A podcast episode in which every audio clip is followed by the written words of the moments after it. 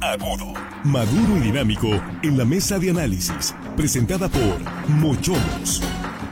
Disfruta de una increíble gastronomía con excelente servicio. Los mejores cortes y mariscos en una sofisticada versión sonorense. Prueba el buñuelo de camarón, salmón al chipotle dulce y exquisito ribeye. Restaurante Mochomos Culiacán. Enrique Sánchez Alonso 2372 Norte. Reserva al 6671 146 6622.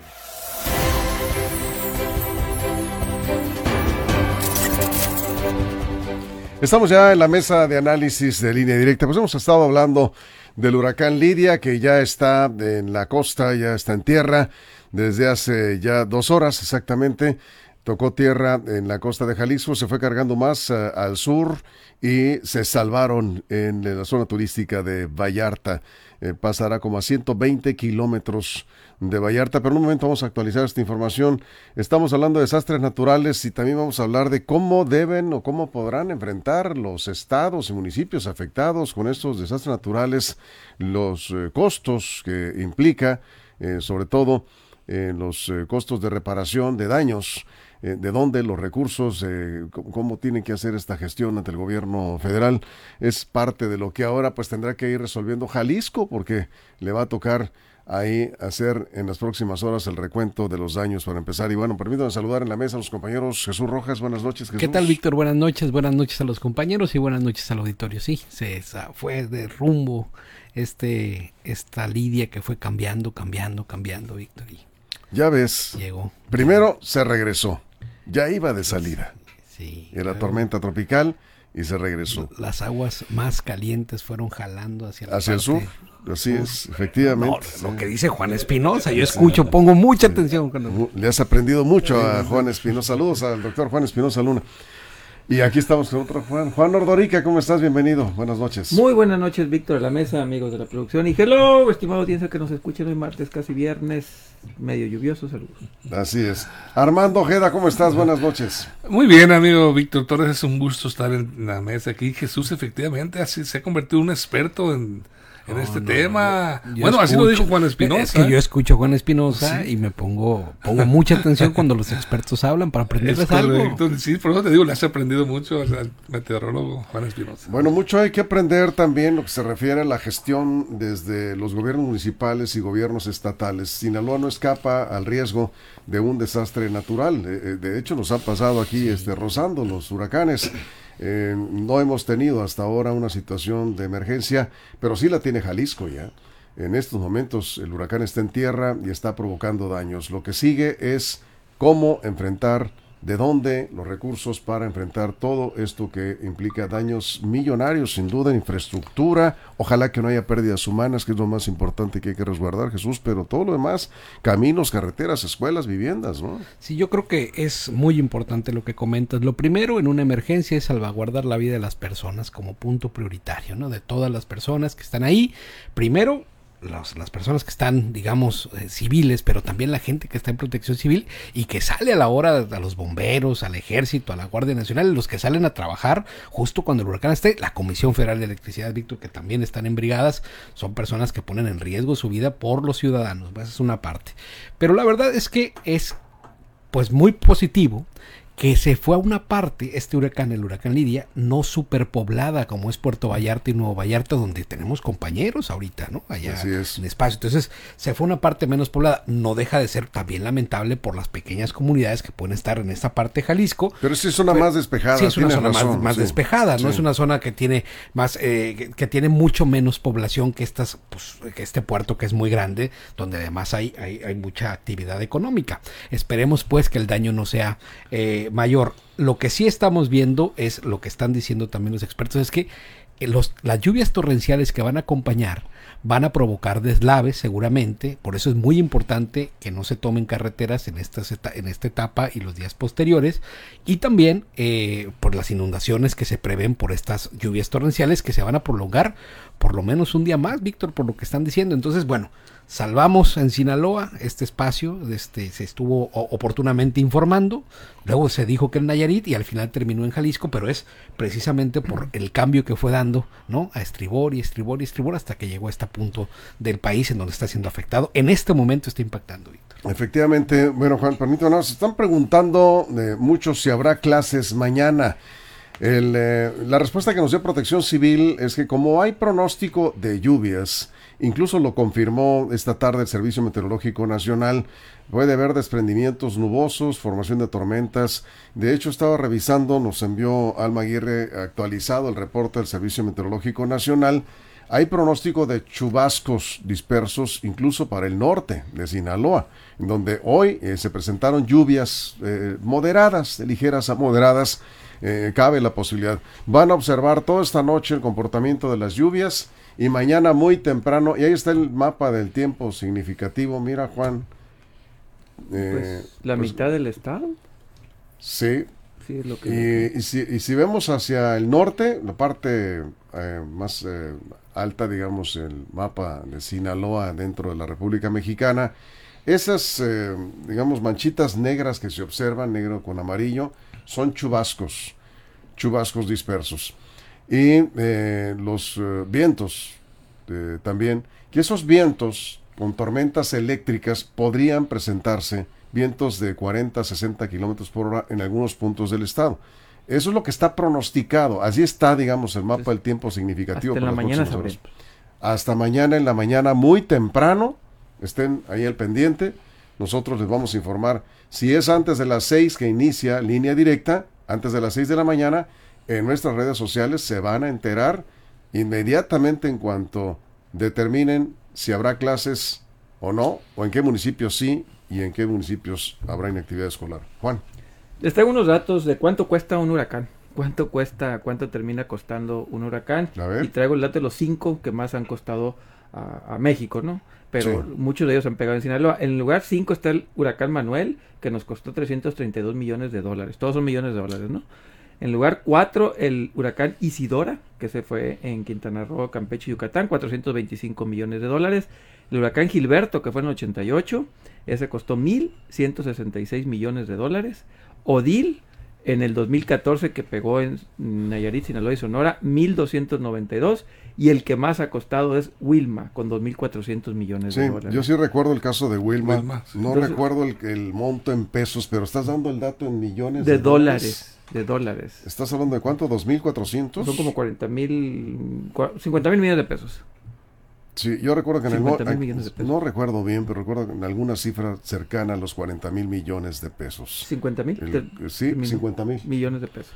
Estamos hablando, decíamos pues nada más, infraestructura. ¿Cómo está ahorita La Paz? La Paz se inundó con estas lluvias de, de, Lidia antes de convertirse en huracán. Los desprendimientos, para que vean que, por qué hay que estar atentos a un huracán en el Pacífico. La entrada a La Paz se rompió la carretera. Y ahí pues tiene, tienes nomás con esa obra que se tiene que reparar, ¿sí? a veces cada dos, tres años. y Odil, ¿Eh? repito, Odil en el 14, que es el que a Sinaloa más le ha costado, pero entre cuatro estados fueron 1.292 millones de dólares, que es el segundo que más ha costado, ya pegó en Sinaloa. Sí.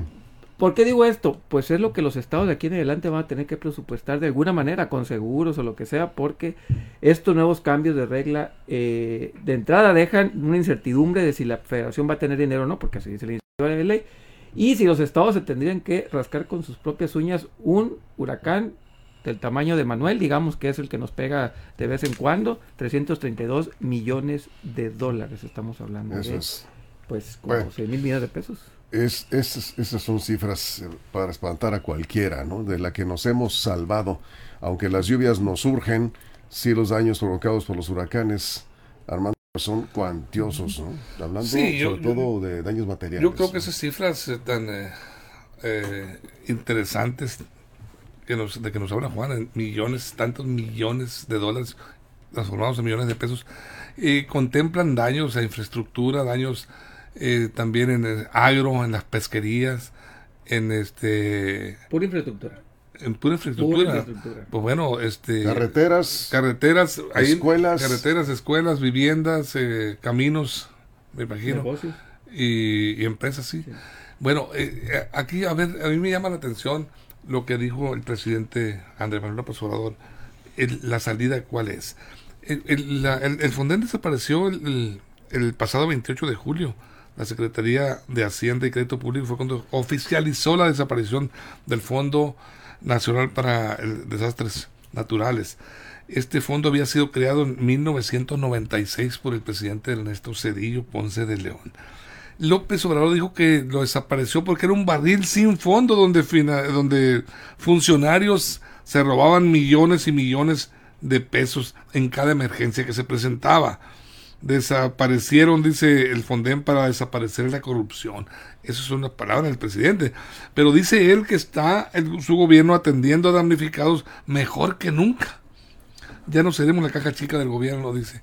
El gobierno ya no será la caja chica de estos desastres. Bueno, Ahora, el presidente lo que dice, donde, donde me llama la atención a mí, dice el presidente que ahora, en lo subsecuente, cuando haya desastres, se va a recurrir a censos directos en los hogares, que ya ha ocurrido y puso ejemplo unas inundaciones que hubo en Veracruz y Tabasco fuertes, en donde dice, les llevamos despensas y enseres domésticos a los damnificados.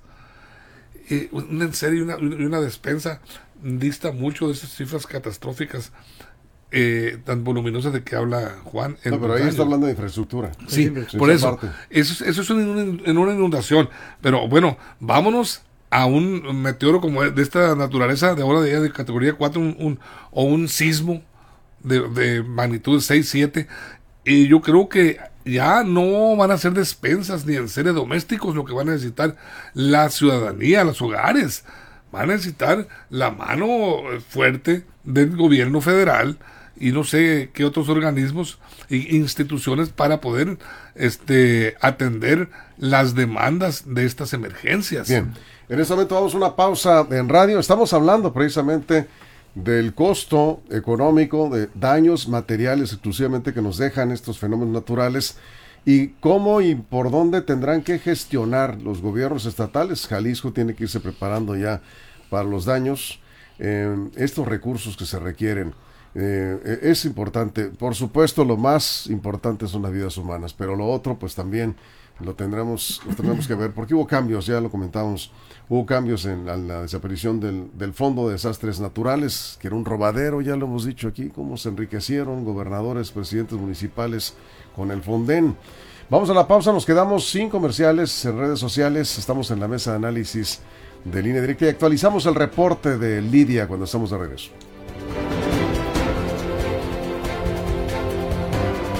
Línea directa, información de verdad. Bien, Jesús, bueno, por un lado están los, los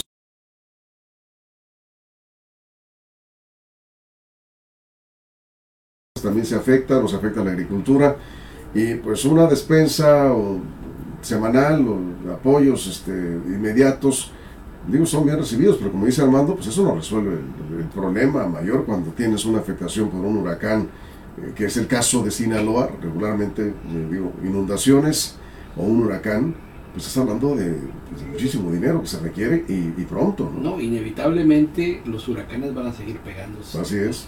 ¿no? Eternamente. Y los sismos. Los sismos. Pero yo creo que también es bien importante estar analizando respecto a las familias que es, es, es, es consecuente. Una vez perdieron todo, su patrimonio, vuelve a pegar el huracán otro. Entonces yo creo que hay puntos en donde la autoridad no solamente tiene que estar previendo pues, que, que sino ponerlos en zonas más seguras, ¿no? Porque definitivamente hay lugares en donde no se puede habitar por la condición sísmica o por la condición de inundación. Y a veces eso pues, complica muchas, muchas decisiones. Yo decía en la mañana que el tema es un tema a profundidad, que no solamente es de recurso económico, que es un tema también político, de definición de política pública, de atender, ahora sí, ¿no? de lo que siempre se ha dicho, de acatar los, las zonas de construcción, donde sí se puede construir, donde no se puede construir, donde incluso pues ahí pareciera, para otorgar permisos de construcción en algunos municipios, truquean la ley, Víctor, para poderles dar chance de construir cerca de un río, de la crecida, o donde se hacía naturalmente un lago. En zonas muy bajas. En zonas muy bajas, entonces ahí es más Culiacán mismo, ¿no? Hay zonas que sabemos que se van a inundar en cuanto que hay una precipitación pluvial arriba de no sé cuántos milímetros. Sabemos que están en franco riesgo. Así es, Juan. El sismo del 2017 costó aproximadamente, aquí tengo los números, 40 mil millones de pesos. Costó más Wilma que el sismo del 2017. Aquí te preguntan, eh, tú que traes los números, Adolfo Parra pregunta, ¿cuánto costó el huracán Paul? Eh, no lo, Paul no sé, ahorita lo ¿No checo. lo tenemos? No lo checo, pero ahorita le digo. el- pero bueno, le- sí, ahorita en lo que participe mi compañero lo busco.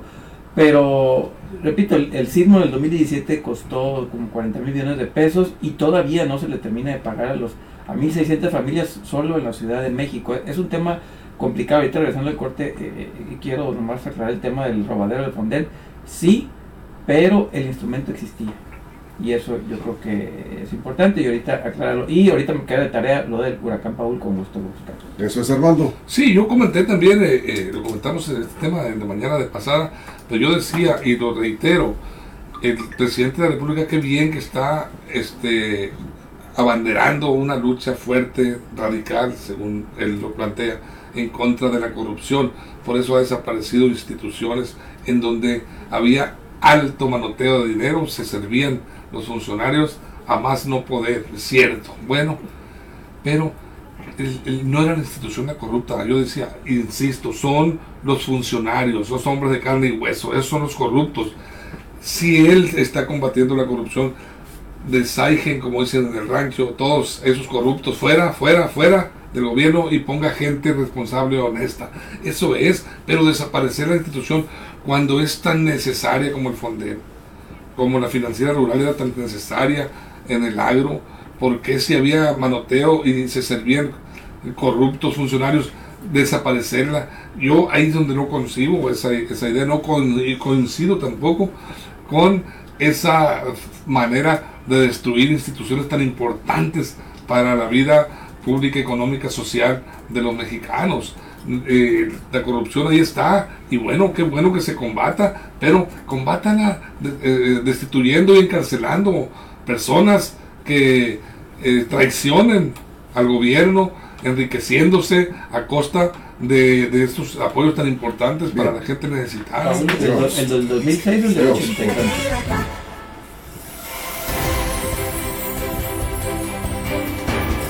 Estamos de Estamos de regreso, regreso de la mesa de análisis. eh, En un momento vamos a actualizar la pues, información antes de concluir. La ubicación, ubicación del del huracán hay que decir, un decir, huracán, un huracán categoría 4, probablemente sea categoría 3 en cuestión de horas, pero es un, es un monstruo es un que monstruo tenemos que en las costas de de Jalisco en este momento con Lidia. Y estamos evaluando eh, más o menos cuánto es lo que cuesta este tipo de fenómenos naturales por el desastre que provocan, hablando de daños materiales. Jesús. Es importante, Es importante que los daños materiales siempre será la pérdida de vidas humanas. claro. Y en este, Y en este caso, la más devastadora de todas ha sido Paulina en 1997, 1997, Oaxaca, Oaxaca dejó dejó 300 muertos. Y Gilberto, Y Gilberto 200 dejó muertos en 1988. Estos han sido los huracanes que más vidas han cobrado. No precisamente, por el momento de la irrupción del huracán, que en el caso de Paulina fue por las inundaciones y deslaves que se vinieron posterior a esto mismo. Yo creo que sí, podemos cuantificar cuantificar el tema. Es muy importante ver este tema del En lo que en números representa, en cuántos millones de dólares. Pero bueno,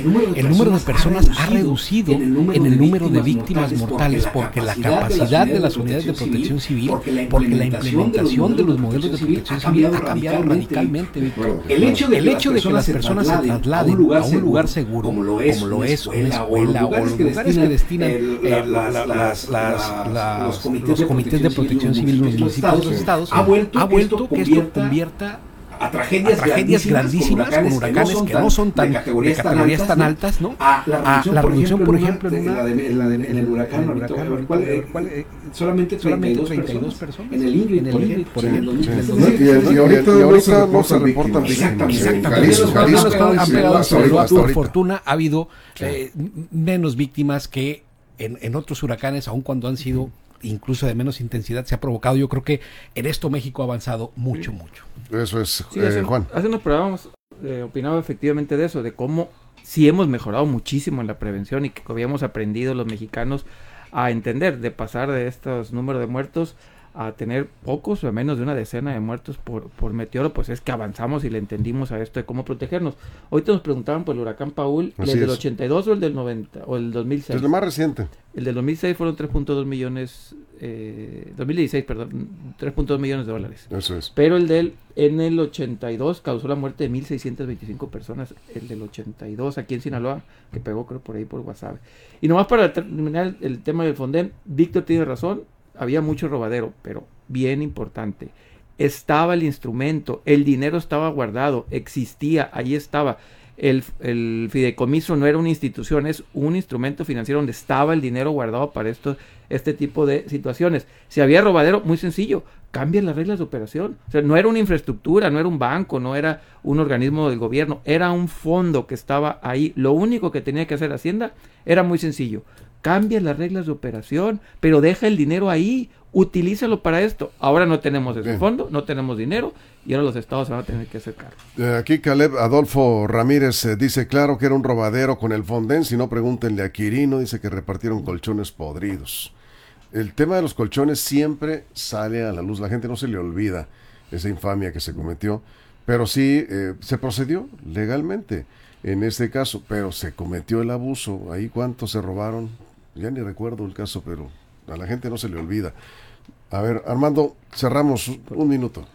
Bueno, no hay que cambiar las reglas de operación, hay que cambiar a quienes operaban esas reglas. Insisto, son personas, son individuos corruptos, son gente que estaba traicionando la confianza que se les brindó, estaban traicionando también a gente eh, en el dolor, en la tragedia. Eso no tiene nombre. A esos qué bueno que se combata ese tipo de corrupción, pero no eh, destruyendo, desapareciendo esos eh, modelos de apoyo tan importantes que hay para el agro, para la salud, para los desastres naturales como este caso. Yo creo que el combate debe ser a la corrupción perfecto, bienvenido, pero eh, que no sea afectando pues a la gente, porque solo dice el presidente a los opositores molesta eh, les molestó el, que hayamos desaparecido el Fonden. No, no, no, no, no es a los opositores, molesta a toda la gente que va a dejar de recibir oportunamente los eh, apoyos que se, que se necesitan de manera emergente cuando hay una tragedia. Lo que pasa es que también el, el diseño del fondo estaba eh, pues prácticamente puesto para que eh, hubiera desvío de recursos como, como sí, reglas de operación pero sí de acuerdo habría que cambiar las reglas de operación alguien tiene que mover las reglas de operación. era, era, mucho dinero puesto ahí prácticamente para que eh, se presentaba nada más un reporte de daños los estudios y si los gobernadores pedían 3 mil millones de pesos, eso se les daba. Y nadie supervisaba nada si llegaban o no llegaban los apoyos a los a los afectados, que en muchos de los casos ahí estaba alteración de precios, colchones que costaban realmente 70 pesos, los, facturaban a 700, era un, robadero. Eh, sí, cambien las reglas de operación y vigílenlo bien, y por que supuesto. que la Secretaría de Hacienda y Crédito Público tiene destinado un fondo y, tiene también contratados seguros por varios miles de millones de Sí, lo, cierto. suceder, ¿no? O sea, no estamos sin nada. sí, pero lo cierto es, que. igual que el Fonden, es diferente. No es lo mismo. El, el, problema es que desapareció el Fonden y ahorita hay mucha incertidumbre eh, para poder eh, obtener los recursos de los costos fuertes, eh, los, de los daños materiales que tendrán que repararse porque pues no pueden pasar ahí meses y meses con carreteras ahí este rotas, ¿no? Este o escuelas puentes caídos. Por cierto, nuestro compañero Ibarra fue el que encargado, el que sacó el, reportaje ese de los colchones. Ah, sí, sí, sí, sí. Bueno, pues nada más para actualizar, se mantiene zona de alerta. Vamos a ver la imagen del satélite del huracán Lidia, categoría 4 todavía. Cerca de Tequila, Jalisco. Están reportando de protección civil de Jalisco. Ya están ahí prevenidos. Eh, sigue siendo peligroso, por supuesto, por los vientos que lleva, vientos de 220 kilómetros por hora. Bajará en las próximas horas, sin duda, porque ya está en tierra, pero sigue siendo un fenómeno muy peligroso. A ver si tenemos la imagen del satélite para eh, despedirnos con esto. Y decíamos ahí, la zona de alerta por prevención por efectos de huracán desde Manzanillo, Colima, hasta el Roblito, Nayarit incluidas las Islas Marías todavía, Zona de prevención por efectos de tormenta tropical desde el Roblito Nayarit hasta Mazatlán. Ahí está. Y los desprendimientos nubosos, pues nadie sabe dónde puedan caer esas tormentas, por eso es que habrá que estar atentos, nos decía el Servicio Meteorológico Nacional. Sinaloa no baje la guardia, porque puede haber lluvias todavía esta noche y esta madrugada, así que vamos a esperar. Va por unos cantaritos del güero, dicen. Sí, ¿unos qué? Cantaritos del güero, ahí en Tequila. ah, pues sí. En Tequila, por ahí en unas cuantas horas va a pasar como categoría 1. Sigue siendo huracán. Nos vamos, Jesús. Muchas gracias. Hasta luego. Gracias, Juan. Gracias, Armando. Gracias, Armando. Gracias a todo el equipo, a toda la producción. Muchas gracias. Y por encima de todo, gracias a usted por su compañía. Ya saben, lo esperamos mañana tempranito aquí a las 6 de la mañana en la primera emisión de línea directa. Ya será miércoles, mañana, 11 de octubre. Y recuerde, si algo sucede en los próximos minutos, está en línea directa portal.com. La información también en nuestras redes sociales. Línea directa, información de verdad. Línea directa. Mochomos presentó la mesa de análisis, información de verdad que suma valor. Conéctate en el sistema informativo más fuerte del noroeste de México. Línea Directa. Información de verdad con Víctor Torres. Información confiable con fuentes verificadas y seguras. Línea Directa. Información de verdad con Víctor Torres. Esta es una producción de RSN, el grupo de comunicación más fuerte de Sinaloa. El campo está evolucionando